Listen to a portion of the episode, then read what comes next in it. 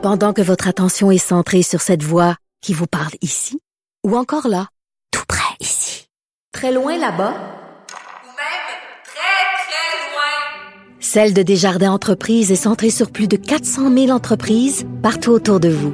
Depuis plus de 120 ans, nos équipes dédiées accompagnent les entrepreneurs d'ici à chaque étape pour qu'ils puissent rester centrés sur ce qui compte, la croissance de leur entreprise. Parce qu'en immobilier, pour être à son affaire, suivez les conseils de nos experts. Via Capital, les courtiers immobiliers qu'on aime référer. Bonne écoute. Je te rappellerai que 1,3 milliard, 44 milliards de dollars. c'est beaucoup, beaucoup d'argent. À partir de cet événement-là, il y a eu un point de bascule. Un directeur de la section argent, pas comme les autres. Yves Daou. Alors, est-ce que c'est la fin de l'inflation? J'ai lu Euh, ça, là. Ben, ben, en- en fait, l'idée, euh, Richard, c'est que euh, je, je te reviens sur le fait que tu sais, l'inflation, là, c'est de, du, de mois en mois, mais la réalité, c'est que c'est toujours le même principe, c'est l'inflation alimentaire Hmm. qui pose des problèmes. De façon générale, l'inflation baisse, mais là, l'inflation alimentaire là, est à 9,7% Puis la hausse des prix des aliments, là, c'est toujours encore en épicerie le- l'enjeu. Et quand tu ajoutes les restaurants, là, plus 7,1 euh, ben là, tu te retrouves avec une inflation alimentaire qui est autour de 9,7. Et donc, euh, la réalité, c'est que tu regardes les produits euh, laitiers ont augmenté de 1,1% au mois de, mars, euh, 2,2% à peu près pour la boulangerie. Mais la réalité, c'est que quand tu accumules tout ça, ça fait en sorte qu'aujourd'hui, on a encore une inflation alimentaire de 9,7. Puis il y a une grosse différence entre la baisse de l'inflation qui a été de 4,3 en, en mars, puis encore l'alimentation. Tu as toujours un écart tu sais, qui est presque du double entre l'inflation puis le, le- le- les aliments. Et c'est ça qui fait mal là, encore au panier d'épicerie. Donc, euh, les, les gens sont pas sortis au bout de leur peine là, avec euh, le panier d'épicerie. Là. Euh, puis, puis là, tu, tu regardes encore là, des hausses importantes au niveau du céleri, de beaucoup d'éléments. Euh, puis évidemment, tu as l'essence. Hein. faut quand même pas l'oublier. là. L'essence est, fait partie aussi de l'inflation, au-delà de la- de l'aspect alimentaire, euh, qui continue à augmenter. Euh, donc, euh, je pense qu'il faut vraiment euh, être aux, aguets. Je pense pas qu'on est au bout de. Il y a quand même des signes encourageants, là, de voir quelques, éléments qui, qui, qui, sont en baisse. Mais évidemment, toutes les grandes entreprises, là, les grands, les grands de détaillants, Métro, Lobla, etc., et même Costco, ils ont dit, nous autres, là, je vous le dis, là, on n'a pas fait d'argent, plus de profit à cause de l'inflation. non, Ben non, oui. non, non. Ben je vous le dis, là, je vous le dis. Ben oui, ben oui, ben oui, c'est sûr qu'on croit ça. Euh, la caisse de dépôt, le texte de Sylvain Larocque aujourd'hui, là, c'est, c'est vraiment... Comment ça se fait que tu peux donner des primes et des bonis à des salariés alors que ton rendement a été négatif? Je comprends pas Ben ça. ça, euh, écoute, il faudrait, faudrait que tu invites euh, Charles Lémon pour lui poser les questions.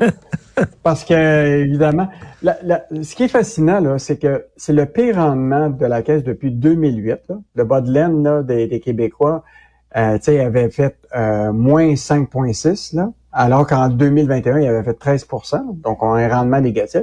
Mais ils ont quand même décidé de verser pour 200 millions en boni à ses salariés. Euh, 1573 personnes ont eu des bonis.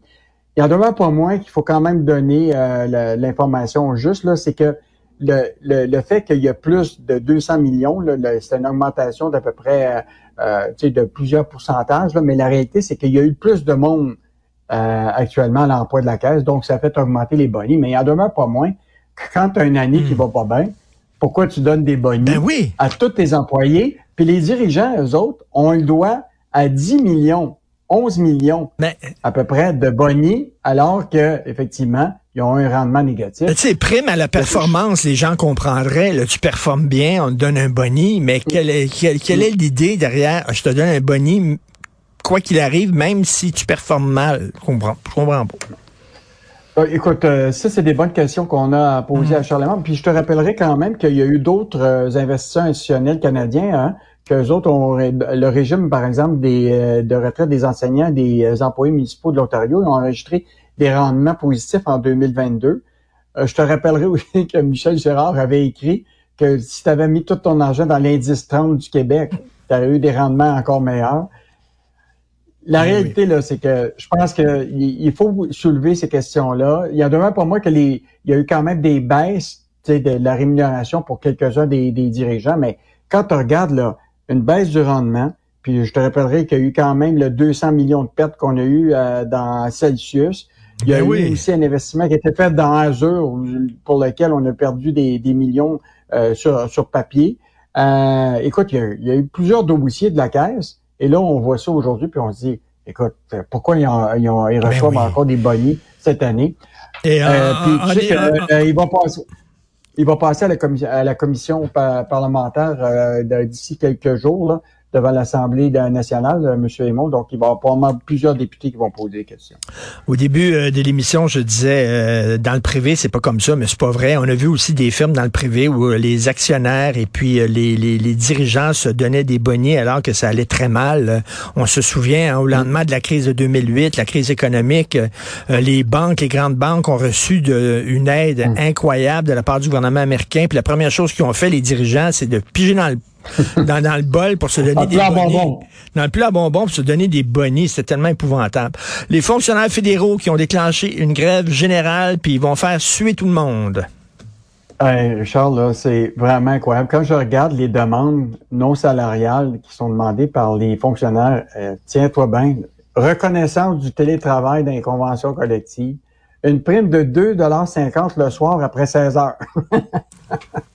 Hein, ça, imagine-toi si tous les Québécois demandaient ça. Après 16 heures, une petite prime de Une petite prime. 2,50 de l'heure. Tu sais, t'es... euh, Écoute, attends, une Euh, une prime euh, si tu utilises la langue autochtone, une prime si tu es bilingue, euh, une prime si tu travailles avec des détenus, une prime si tu travailles avec des anciens combattants. Non, on va donner une prime pour que les gens fassent la job pour laquelle ils ont été embauchés. Euh, Écoute, puis sérieusement, Richard, ce qui nous inquiète, là, c'est que là, l'espèce de, de télétravail là, intégré dans la convention collective, là, ce qui peut être inquiétant là, sur les 155 000 euh, fonctionnaires fédéraux, là-dedans, il y en a une grande portion là, qui travaille à l'Agence du revenu du Canada. Et donc, là, il y a beaucoup d'experts là, qui s'inquiètent de voir des fonctionnaires, tu comprends-tu, qui gèrent tes impôts Ben oui. à partir de la maison. Et donc, comment tu t'assures de toute la sécurité, tu comprends-tu, que le beau-frère ou la belle-sœur va pas regarder, tu comprends-tu, le rapport d'impôt de monsieur ou madame euh, chose? Et, et là, il y a des experts qui nous ont dit, le maillon le plus faible, là, c'est toujours l'humain. Hein? Ben Puis oui. même si les systèmes, il y a demain pas loin, tu peux faire des captures d'écran. euh, donc, euh, l'idée d'avoir des fonctionnaires de l'Agence du revenu du Canada qui travaillent de la maison avec tes données de l'impôt, là, me semble que c'est pas une bonne affaire. Hey, Christy, habille-toi puis va au bureau, là. Voyons, euh, je, je comprends pas. Et euh, Fleuron du Québec Inc., euh, le PDG de SNC, il sera probablement jamais bilingue. C'est ce qu'ils ont annoncé, là. É- Écoute, ça, là, tu te rappelles que quand on avait sorti l'affaire de M. Rousseau qui parlait pas l'an- l'anglais, puis qui a été... euh, parlait pas français. là, il s'est retrouvé dans, qui s'est retrouvé justement dans la controverse avec la Chambre de commerce du Montréal métropolitain. Et là, deux jours plus tard, il y avait une conférence qui devait être annoncée de SNC Lavalin au Cercle canadien. Et là, tout à coup, ça avait été annulé. on, on avait dit pourquoi il s'était annulé, parce qu'il s'attendait euh, à la vague que devait faire face euh, M. Rousseau et que lui ferait face aussi, et Ian Edward, le grand patron de SNC Lavalin.